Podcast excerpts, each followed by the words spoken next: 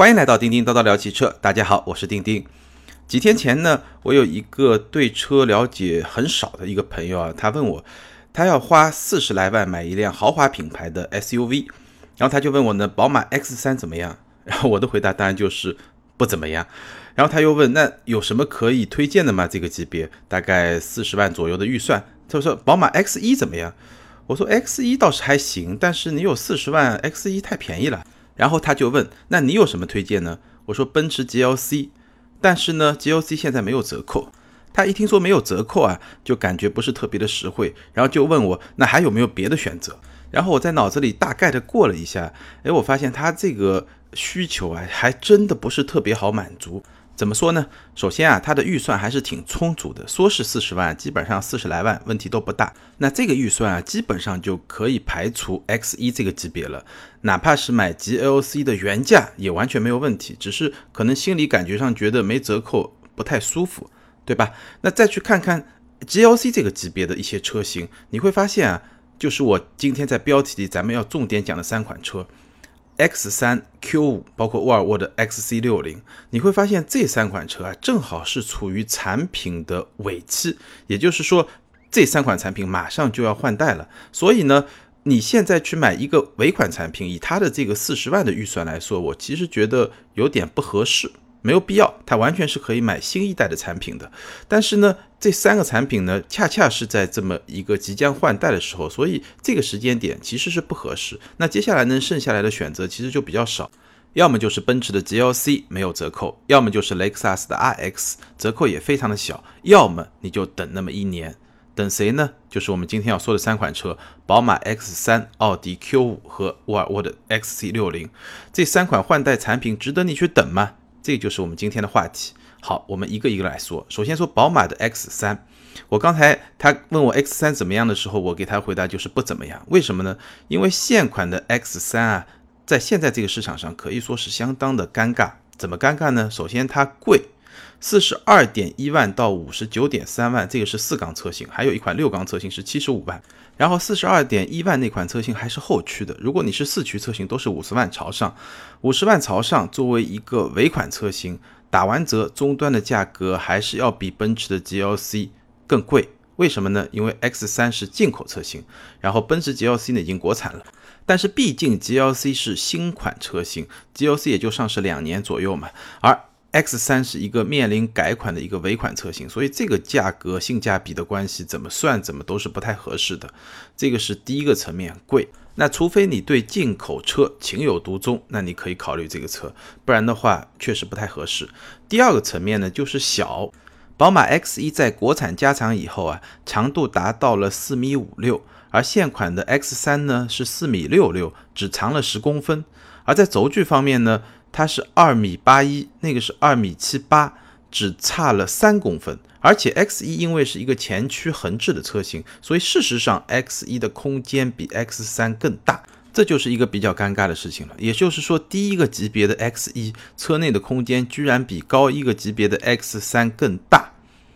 那然后你想一想，这个车 X 三这个车又贵又小。所以呢，它在市场上的表现就不是特别好。二零一六年 X 三的销量全年在中国的销量是三点七六万辆，然后你看一下同级别的 Q 五是十二点九五万辆，GLC 是八点七三万辆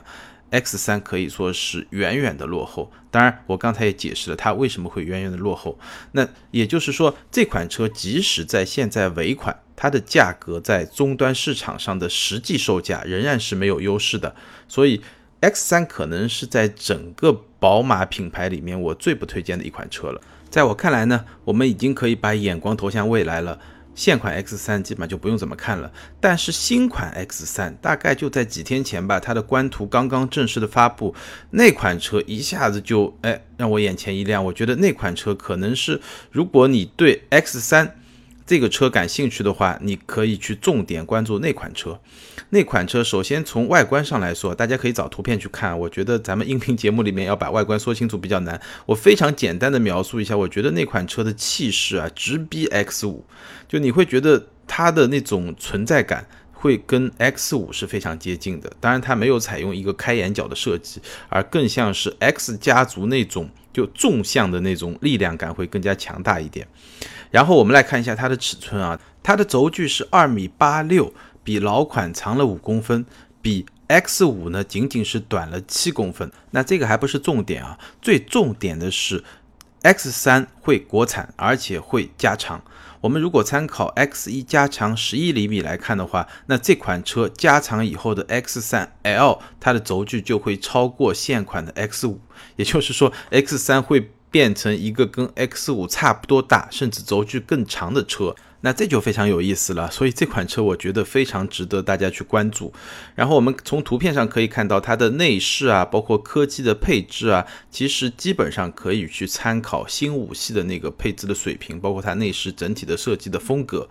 动力呢，海外版是发布了三个版本。二零 i 是一百八十四马力，三零 i 是二百五十二马力，然后还有一个 M 四零 i 是三百六十马力，当然还有一些柴油机。那我觉得进入国内以后呢，二零 i 和三零 i 应该是一个主力的一个动力的匹配。然后 M Performance 的六缸车型呢，应该还是会以进口的形式进入到国内，因为官方图片也只是放出来了一个礼拜，所以对这款车的信息我们了解的其实不是特别多。但是根据经验。我感觉上 X 三非常有可能还是同级别里面运动和操控性最好的那一款，这个毕竟是宝马的一个品牌的基因嘛。那我们这个也不去猜。然后它的价格呢，我觉得比较好猜，为什么呢？国产以后，宝马 X 三肯定会直接去对标奔驰的 GLC，这个是从两个品牌这么久的竞争关系里面可以去判断。那 GLC 现在的终端价格呢是三十九点六万到五十七点九万，全部都是四驱车型，而且是提供了。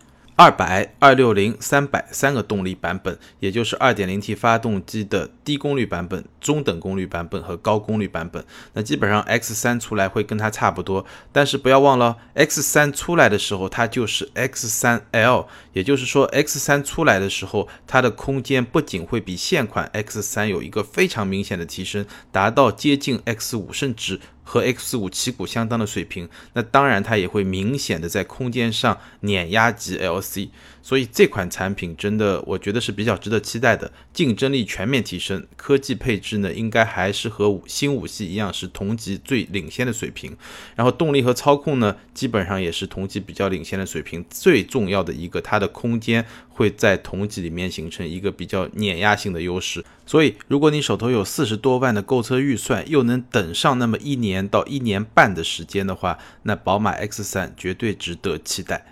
好，第二款我们来说奥迪 Q5。奥迪 Q5 和现款的宝马 X3 呢，我觉得不太一样。虽然它们都是尾款车，但是 Q5 首先它是国产，对吧？当年 Q5 刚出来的时候，国产上市的时候，那真的是一车难得啊，都是要加价的。但是到现在为止呢，那么多年过去了，它已经是一个尾款车，而且它的终端折扣非常大，它的终端优惠基本上是在十万以上，也就是说，基本上呃三十万左右你就可以入手了，你再多加个两三万，就是一个相当不错的配置了。而且呃 Q5 的 2.0T 是二百三十马力，也就是。在我刚才说的 GLC 的中等动力的那么一个水准上，所以它的性价比其实是挺高的。所以 Q5 现在能不能买？我的结论当然是可以买。如果你就是想花三十万买一辆这么一个级别比较大的豪华 SUV，那我觉得 Q 五和我们待会儿要说的 X C 六零现在都是一个性价比非常高的时刻。但是呢，Q5 也要换代了，而且呢，新 Q5 是去年巴黎车展就发布了，比宝马的 X3 差不多要早了近一年，也就是意味着它会更早的来到我们身边。新 Q5 呢将基于新平台，也就是所谓的 MLB 平台，也就是跟 A6、A4 都是一个平台。从尺寸上来说呢，四米六六，比我们刚才说的新 X3 呢要稍微短一点。二八二零的轴距呢，也比新 X 三的二八六五要稍微短一点。当然，这些都不是重点，重点是 Q 五在国内也会加长。加长呢，根据经验，基本上就在十公分左右。那加长以后呢，Q 五 L 也会达到接近于 Q 七的这么一个体量。所以加长以后的 Q 五 L 将和 X 三 L 成为同级里面的一个。怎么说呢？有点跨了半级那种感觉，比别人都会大一号。他们之间倒是会形成一个非常直接的这么一个竞争关系。而且由于采用了新的平台，然后采用了奥迪的轻量化的技术，新 Q 五的标轴版，它的体型本身也有所增加嘛，在体型有所增加的前提下，会减重九十公斤。这对它的油耗的降低，包括它的操控性啊、运动性能啊，都是有帮助的。新 Q5 的外观呢，有人把它叫做叫小 Q7，其实我基本上能够认同啊，因为我们知道新款 Q7 啊，它的给人的感觉是什么呢？它的车身比老一款降低了，然后它整体的给人感觉有一种跨界的这种风格。有些人说它有点像旅行车，我觉得这个有点夸张啊，但是它确实不像传统 SUV 那种比较。直立的那种感觉，它会给你的感觉比较舒展，然后整体呢有点像旅行车或者说像跨界车的那么一种感觉。那新 Q 五呢，基本上是延续了那么一种风格。在今天我们聊的这三款车里面，它至少在视觉上给人的感觉是车身比较低，然后整体的车身的比例关系会像是一辆跨界车，或者说是一辆底盘抬高的跨界车，而不像一辆。特别纯粹的 SUV，相比之下，无论是宝马的 X3 还是我们一会儿说的 XC60，更像一个纯粹的，看上去就像一个中型的 SUV 那种感觉。Q5 其实跟他们是不太一样的。新 Q5 的设计呢，整体而言，我觉得家族化的特征是非常明显的。但是让我印象最深刻的是它的腰线，它的腰线是一条曲线，哎，这个就真的是非常有意思，而且这条曲线。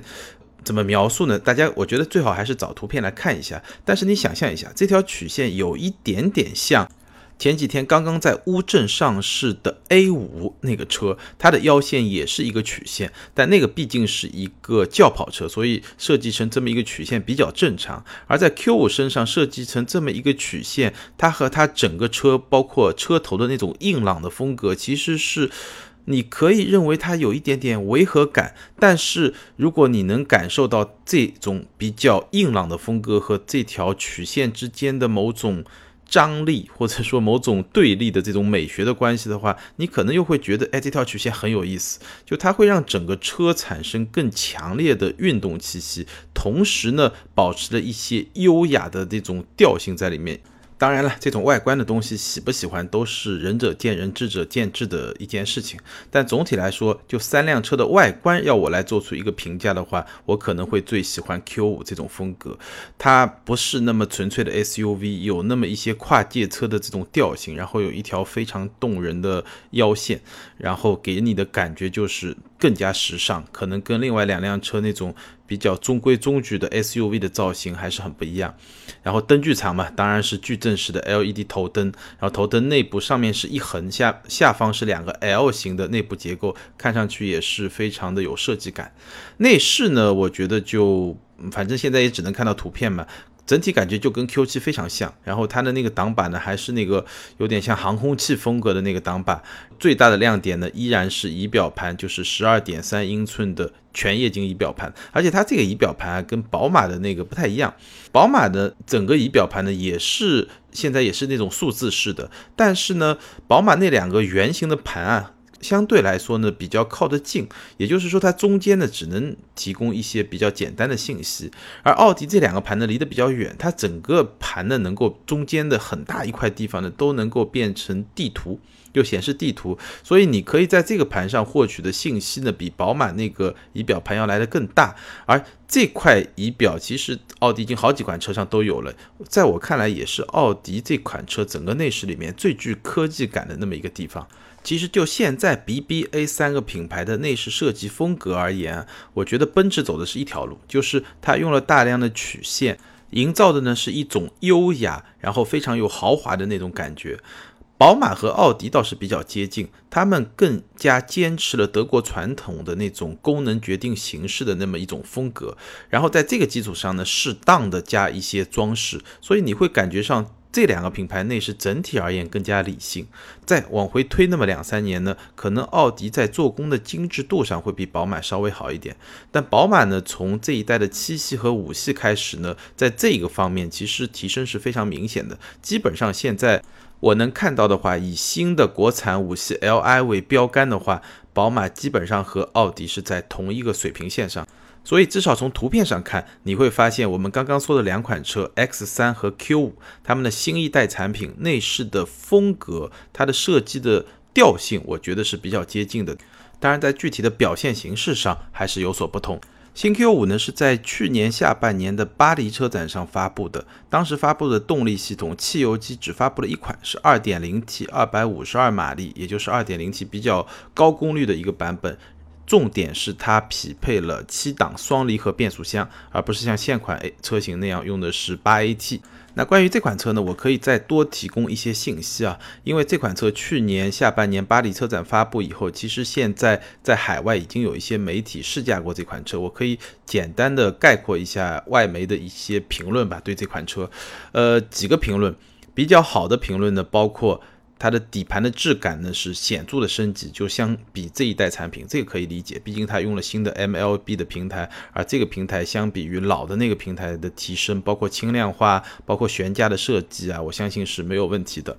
第二点呢，性能和制动都非常的出色，零到一百基本上就在六秒左右。其实我们今天说的三款车啊，它的四缸高功率版本的车型，基本上零到一百都达到了六秒左右，这个大概也是新的行业标杆。我看了一下，比现款在售的车型普遍要提升一秒左右，有些提升零点七、零点八秒，有些要提升一秒出头。所以六秒基本上是可以认为四缸中型豪华 SUV 未来这一代产品的一个性能的标杆，这个大概是没有什么问题。然后在驾驶感受上最被挑剔的一个地方呢，是方向完全没有反馈。这种感受发生在奥迪身上，我觉得我还是能够理解的，因为从上一代 A4 开始，奥迪确实有那么几款车的方向盘的调教是非常非常轻，然后给人的反馈呢确实不是特别好。当然这个东西也要开过才知道，这个是海外媒体的一些评价。然后我们说国产，国产以后有两条是可以确定的。第一呢，是我刚才说了会加长，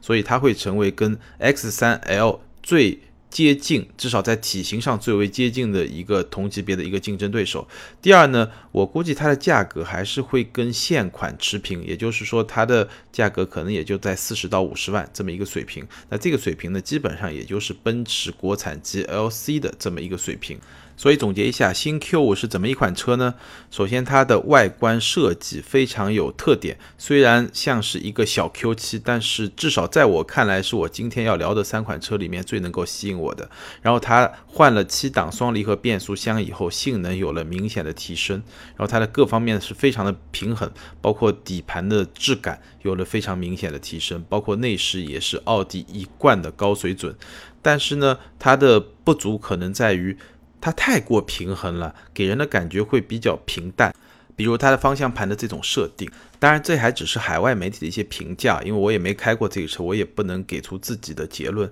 但是我是觉得奥迪最近的这些车型啊，可能多多少少的都有这么一种倾向，就一个产品它各方面都非常的平衡，没有什么短板，但是你也会觉得它太过平淡，没有什么长板。就是说它什么都不错，但就是缺少那么一点能够打动你的东西。虽然在中国市场，有时候一款非常中庸的产品也可以有很好的市场表现，但奥迪、宝马、奔驰这些毕竟是豪华品牌。豪华品牌如果只是卖一种中庸的感觉，我觉得在今天的这么一个社群区分越来越明显的市场中，从长期来看是有风险的。那对于奥迪来说，科技一直是这个品牌最核心的基因之一，也是它一直在宣传、在营销、在市场传播的那么一个点。但是你现在用什么来支撑科技这两个字作为奥迪的品牌基因呢？你不可能是设计几个特别漂亮的灯就能做到这一点，对吧？汽车行业现在最具科技感的元素是什么？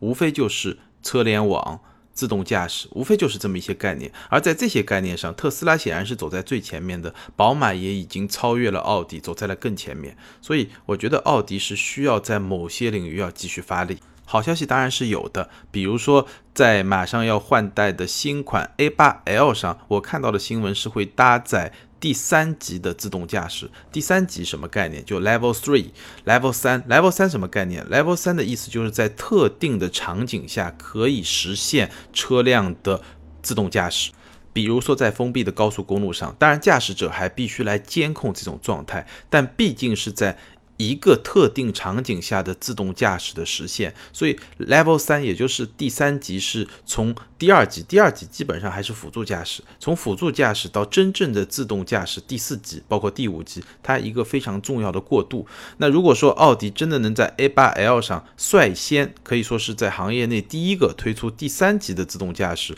那我觉得奥迪会在科技这么一个品牌基因上重新获得一定的主动权。但这个技术我们在新的 Q 五身上应该是看不到了。好，接下来我们说第三款车，沃尔沃的 XC 六零。现款的 x C 六零呢，我其实也推荐很多朋友可以去买，尤其是在现在这个时间点。那整个概念呢，跟奥迪 Q 五是非常的接近。现款的 x C 六零官方指导价是三十五点八九到四十三点九九万，只有一个动力版本 T 五，但是有前驱车型也有四驱车型。但实际的终端入门价就在三十万左右。然后如果你买，你再花个两三万块钱，就可以买到前驱的一个比较高配的车型，三十二万到三十三万，这个也是现在。在市场上一个比较主力的车型，然后新款 XC60 呢是今年三月份在日内瓦首发的，它的尺寸呢长度是四点六九米，然后轴距呢是二八六五，基本上跟宝马 X3 和奥迪 Q7 的标轴版呢是比较接近的。相比现款呢轴距提升了有整整九厘米，也是一个非常明显的提升。但现在我们没有办法确信的是，XC60 在国产的时候是不是还会再加上轴距？新的 XC60 呢，可以说非常的家族化。首先，它的平台就是 XC90 的 SPA 平台，然后它的外观内饰，包括整个中控台、仪表盘，然后一块触屏，竖直方向的触屏那种操控的感觉，然后非常简洁的内饰，包括它的座椅啊，这种感觉跟 XC90 是非常接近的。所以从某种程度上来说，你可以把它看作是一个简化的 XC90。或者说是一个小号的 XC90，它在设计上，它跟 XC90 也是一脉相承，包括雷神之锤前大灯，包括非常有这一代沃尔沃产品特色的前格栅和它的尾灯，都跟 XC90 是一脉相承的。我们刚才讨论过 BBA 的内饰，其实沃尔沃的内饰跟我们刚才讨论，无论是非常优雅豪华调性的奔驰，还是说相对比较理性，然后在科技、豪华和舒适这些层面上达到一个平衡，整体上是包豪斯主义风格的宝马和奥迪都是不太一样的。沃尔沃从九零系，包括 XC 九零、S 九零、V 九零、CC 和 V 九零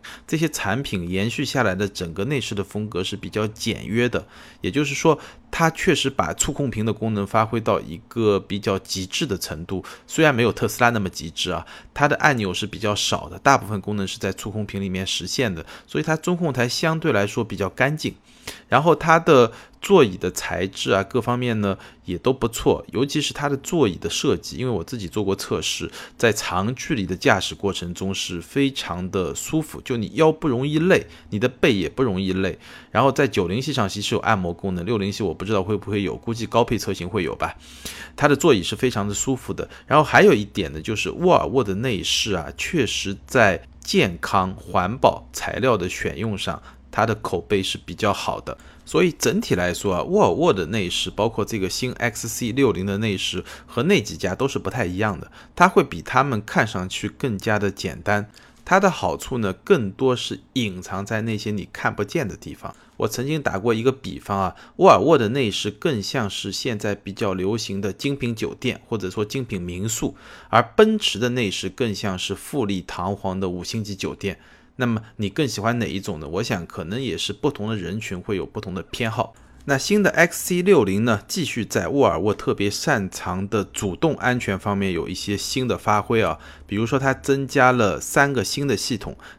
第一个呢叫对向来车自动避让功能，什么概念呢？我打个比方啊，比如说你行驶在双向单车道这么一条。比较窄的路上，然后呢，你因为某种原因，可能是因为避让路边的某些东西，或者呢暂时有点分神，然后你的车呢就越过了中间的这条线。这个时候，如果对方有车来的时候呢，这套系统就会首先警告你，然后呢自动打方向盘，帮助你回到自身的这个车道上。这个是沃尔沃的主动安全的一个新的功能。第二个新功能呢叫紧急避让。就以前啊，沃尔沃的主动驾驶有一个功能，比如说前方有个障碍物，它会主动帮你刹停。但现在的一个新功能是什么呢？就前方有个障碍物，可能你已经来不及刹停了，这个时候呢，它会产生一个辅助的功能，就是帮助你来紧急避让。这个功能呢，其实在宝马新五系上也有。它的逻辑是什么呢？它不是说自己帮你打方向盘，在宝马新五系上呢，就是说。打个比方啊，我要前面有障碍物，然后系统通过它的探测发现你这个时候呢，最好的选择是往左避让。这个时候，如果你往左打方向的时候呢，平时可能你这个同样的力度，你打过去的方向只能转动九十度，这个时候呢，它就能转动，比如说一百二十度，也就是说让方向变得更轻，能够辅助你去转向。这个时候能够更好的帮助你去避开这么一个障碍物。我记得这个好像在上期节目里我也提到过。那沃尔沃的紧急避让呢，应该也是类似的功能。当然，我没有亲身做过测试。从它材料来看呢，它没有明确说它是跟宝马一样，只是说，呃，在你打方向的时候，它给你提供一个协助，还是说它会主动帮你打方向，它没有说。但是我估计呢，应该是一样，它应该不会主动的帮你做这个动作，而是当你做出这个动作的时候，它来做一个辅助。这是我的估计啊，当然需要验证。那这项功能发挥作用的车速呢是五十到一百公里每小时。然后第三项主动安全方面的一个新功能呢叫盲区辅助，什么概念呢？就假设你的盲区里面有一个车，对吧？你看不到，这个时候我们现在的这个盲区监测功能呢会通过一个灯闪亮来告诉你。那如果说你要转向的时候呢，你得看一下这个灯，它如果亮了，你就不能转了，对吧？它只是一个提醒的功能。但沃尔沃的这个盲区辅助呢，它能够做到什么样呢？就比如说你的盲区里面有一个有一辆车在里面，然后呢，你呢打方向要强行往这个地方去，你没有注意到它提醒的那个灯在闪烁，这个时候呢，它的方向盘会施加一个反向的力，把你拽回来。那么通过这么一个动作，一方面是提醒了你，告诉你现在不能这么转；另一方面呢，也直接就帮助你转回到自己的车道上，这样呢就去避免一些可能的发生的交通意外。听上去不是特别激动人心啊，但是其实，在主动安全这个领域啊，沃尔沃确实耕耘的非常深，而且呢，它的这些功能啊，就是一项加一项，一项加一项。然后综合起来呢，就做到一个相当高的水准。这总让我想起那句话，就是罗马城不是一天建成的，是通过不断的日积月累来达到这么一个程度。所以在这方面，沃尔沃还是在行业内处于一个非常领先的一个程度。然后这款车呢，因为是日内瓦车展上市的，所以现在呢也有一些海外媒体已经测试过这款车。所以呢，跟 Q 五一样，我简单给大家介绍一下海外媒体对它的一个评价。第一个评价呢，说这款车的平衡性是非常的好。Top Gear 杂志，我说的是 Top Gear 杂志，不是那档电视节目啊。Top Gear 杂志非常直接的就是说，XC60 呢非常干脆的放弃了在越野性能方面的追求，这样呢它能够更专注于在城市公路上的表现，所以它整体的驾驶质感比上一代产品有了非常明显的提升。非常巧的是，在海外媒体的眼中呢，它的问题同样出现在转向上。当然，它的问题不是转向反馈太差，而是转向太过敏感，也就是方向盘的虚位太少，转向太过敏感。这可能是因为沃尔沃的工程师希望让 XC60 和 XC90 表现出两种完全不同的性格，让 XC60 拥有更好的动态表现，但结果似乎不是特别的好。那么除此之外呢？海外媒体对 XC60 的空间表现、对它的舒适性、对它的设计，无论是外观和内饰的设计，都给予了比较高的评价。好，我们来说它的国产。国产呢，我觉得大概率呢还是会是我们非常熟悉的动力系统，也就是 T5 加上 8AT 的变速箱，二百四十五马力，价格呢估计也会跟现款车型基本持平。我说的是官方指导价，但我们现在不能确定呢它是否会加长。那我觉得 XC60 这款车它在下面这些方面是有一定的优势的。首先在安全性，第二在健康和环保。然后呢，设计和风格呢，就看你是不是喜欢，喜欢的人自然喜欢，不喜欢的人估计也就不会把它考虑在内。然后呢，经过这么长时间以后呢，它的动力系统是相当的成熟，而它在风格的定位上会更加聚焦于一款纯粹的城市 SUV。最后呢。可能性价比依然是沃尔沃会比较吸引人的地方，因为从 S90 开始，我们发现沃尔沃的定价，包括 V90CC，越来越接地气，也是吸取了最早 XC90 在中国定价失败的这么一个教训，所以这个也是值得期待的。好，三款车型都说完了，最后来简单的总结一下。第一呢，我们可以看到从明年初开始。中型豪华 SUV 市场的竞争可能会像去年到今年的豪华行政级轿车市场的竞争那样变得非常非常的激烈。我们可以数一下市场上的产品啊，奔驰的 GLC、凯迪拉克的 XT5、雷克萨斯的 RX，然后包括马上要换代的宝马新 X3、奥迪新 Q5 和沃尔沃的新 XC60，包括还有林肯啊，还有这些品牌的车，竞争会非常的激烈。第二呢，我们来讨论一下轿车和 SUV 这个问题，因为我们刚才说的这些 SUV，它的主流的定价就在四十到五十万。那四十到五十万，你可以买一辆我们刚才数了那么多的 SUV，豪华中型 SUV，你也可以买一辆豪华行政级轿车，比如说宝马五系、奔驰 E，对吧？马上要换代的奥迪 A 六，包括沃尔沃 S 九零、凯迪拉克的 CT 六，很多很多车型。那么在这两类产品中间，你怎么做选择呢？我觉得总体来说各有优劣吧。轿车的好处呢，它会比 SUV 更高一个级别。什么概念呢？比如说 Q5 和 A4 其实是一个级别的，那 A6 呢就会比 A4 高一个级别。但是因为你是 SUV，所以你又比同级别的轿车要贵那么一块，所以它就会跟上一个级别的轿车处于同一个价格区间。所以呢，轿车的优势在于，因为它本身是一个更高级别的产品，所以它的底盘的表现会更加的得体，它的配置可能会更好，然后它的内饰也会更加的高级。而 SUV 的优点在于，作为一款 SUV，它的通过性显然会更好，它的后备箱的储物空间，包括车内的空间，显然会更大一点。但是因为重心比较高，它的操控稳定性肯定是比不过轿车的，而且它的风阻和油耗也会更大一点。那么至于有四十到五十万的预算，你是想要一辆更长一点的轿车呢，还是更高一点的 SUV 呢？可能也是见仁见智，根据你自己的需求来选择。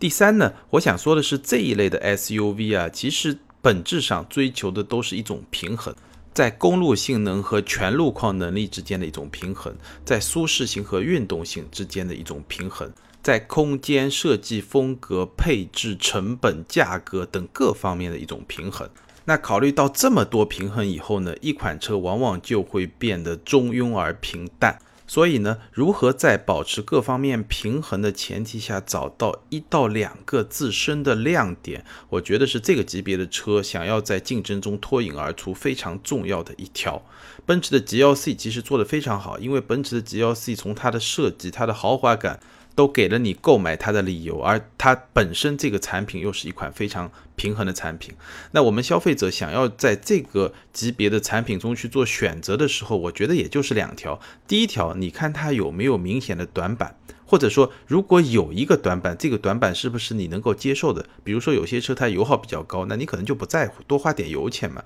你可能停车费花的钱远远超过油钱，你可能就不在乎，对吧？这是第一条。你看一款产品有没有明显的短板，或者说是不是这个短板你能够接受？那么在第一条通过以后，你第二条需要考虑的就是这个产品有没有那么一两个地方是能够打动你的。是你特别看重的，那有了这两条，基本上我觉得也可以做出你的选择了。就我们今天说的三款产品来说，宝马新 X3 能够打动我的可能是它的气场，真的从图片上来看是直逼 X5，而 Q5 能打动我的是它的设计。我觉得三款车里面从外观上来看，从颜值上来看。从照片上来看，我最喜欢 Q5。那 x C 六零呢？我觉得最打动我的还是它的传统的强项，它在安全性上的配置，以及它的内饰的材料那种环保性，最健康的那么一款车。好，今天就聊到这儿。我相信你也会有自己做出选择的一些标准。那欢迎在评论里面留言。当然，如果能够点赞或者转发，就是对我更大的支持。如果你有和车有关的任何问题想跟我交流呢，欢迎关注我的个人微信订阅号“钉钉说车”。通过订阅号呢，你可以加我的微信，然后我们还有一些资深车迷交流的群，你可以加入这些群和更多的朋友进行交流。好，今天我们就聊到这儿，拜拜。